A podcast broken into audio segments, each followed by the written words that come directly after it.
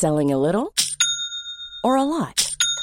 Shopify helps you do your thing however you cha-ching. Shopify is the global commerce platform that helps you sell at every stage of your business. From the launch your online shop stage to the first real life store stage, all the way to the did we just hit a million orders stage. Shopify is there to help you grow. Shopify helps you turn browsers into buyers with the internet's best converting checkout. 36% better on average compared to other leading commerce platforms because businesses that grow grow with Shopify. Get a $1 per month trial period at shopify.com/work. shopify.com/work. Hey, I'm Ryan Reynolds. At Mint Mobile, we like to do the opposite of what Big Wireless does. They charge you a lot, we charge you a little. So naturally, when they announced they'd be raising their prices due to inflation, we decided to deflate our prices due to not hating you. That's right. We're cutting the price of Mint Unlimited from $30 a month to just $15 a month. Give it a try at mintmobile.com slash switch. $45 upfront for three months plus taxes and fees. Promo rate for new customers for limited time. Unlimited more than 40 gigabytes per month. Slows. Full terms at mintmobile.com. Im siebten Jahrhundert verbreitete sich der Islam als neue aggressive Glaubensrichtung wie ein alles verschlingendes Lauffeuer über den Orient.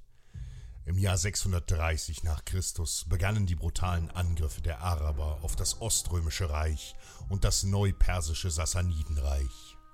Beide spätantiken Großmächte waren von einem langjährigen Krieg gegeneinander stark geschwächt und schienen für die gierigen Moslems leichte Beute.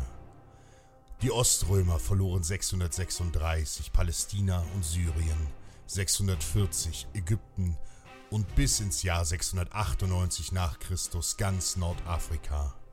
Schon bald hatte das einst so mächtige Byzanz zwei Drittel seines Reiches eingebüßt, aber während sich die oströmischen Ritter noch mit aller Tapferkeit den Moslems entgegenstellten, ging das Sassanidenreich 651 in Blut und Raub unter.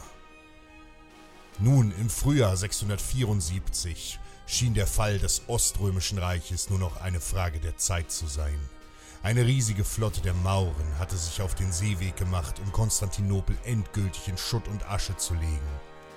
Ihr Oberbefehlshaber war der finstere Kalif Muawiyah I., der nach seinem Sieg im muslimischen Bürgerkrieg der alleinige Herrscher des arabischen Weltreichs wurde. Auf ihrem Weg hatten die Moslems bereits Zypern, Kilikien, Teile der Ostküste und viele Inseln der Ägäis erobert. Zuvor waren Muawiyas Truppen auch in den Maghreb und den Iran vorgestoßen. Jetzt standen sie vor dem Sprung nach Europa. Im Frühling landete das arabische Heer vor Konstantinopel und verwüstete grausam das Umland. Zahlenmäßig war die Flotte des Kalifen um ein Vielfaches größer als die der Verteidiger.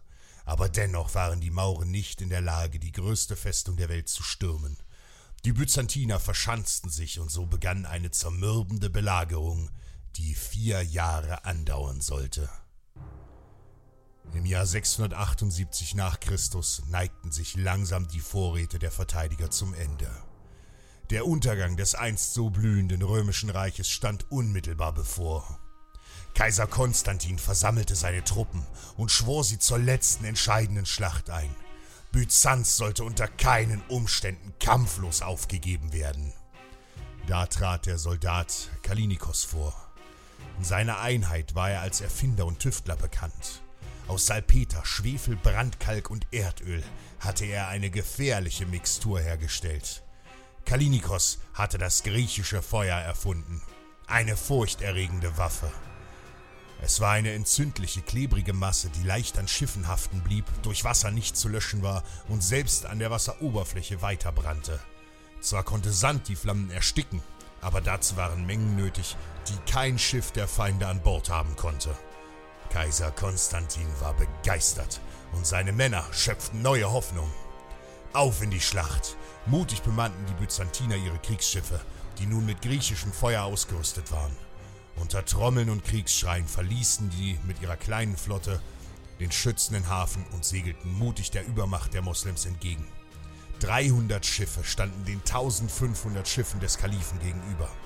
Durch ihre moderne Bauart und eine Marschgeschwindigkeit von 9 im Gefecht sogar 13 Stundenkilometern waren die oströmischen Schiffe schneller und wendiger. Geschickt manövrierten die Christen um die Schiffe der Mauren, die von dem plötzlichen Ausfall völlig überrascht wurden. Mit Handpumpen sprühten die Byzantiner im Vorbeifahren ihr tödliches Feuer und warfen gefüllte Ölkrüge auf die schreienden Feinde, die nun elendig brannten. Die Bucht vor den Mauern von Konstantinopel wurde zu einem Inferno. Die tödlichen Flammen waren weit ins Landesinnere zu sehen, und Kalif Muawia musste mit stockendem Atem mit ansehen, wie seine gesamte Flotte im Meer versank. Nur derjenige, in dem das Feuer des Mutes im Herzen bereits brennt, kann Feuer in anderen entfachen.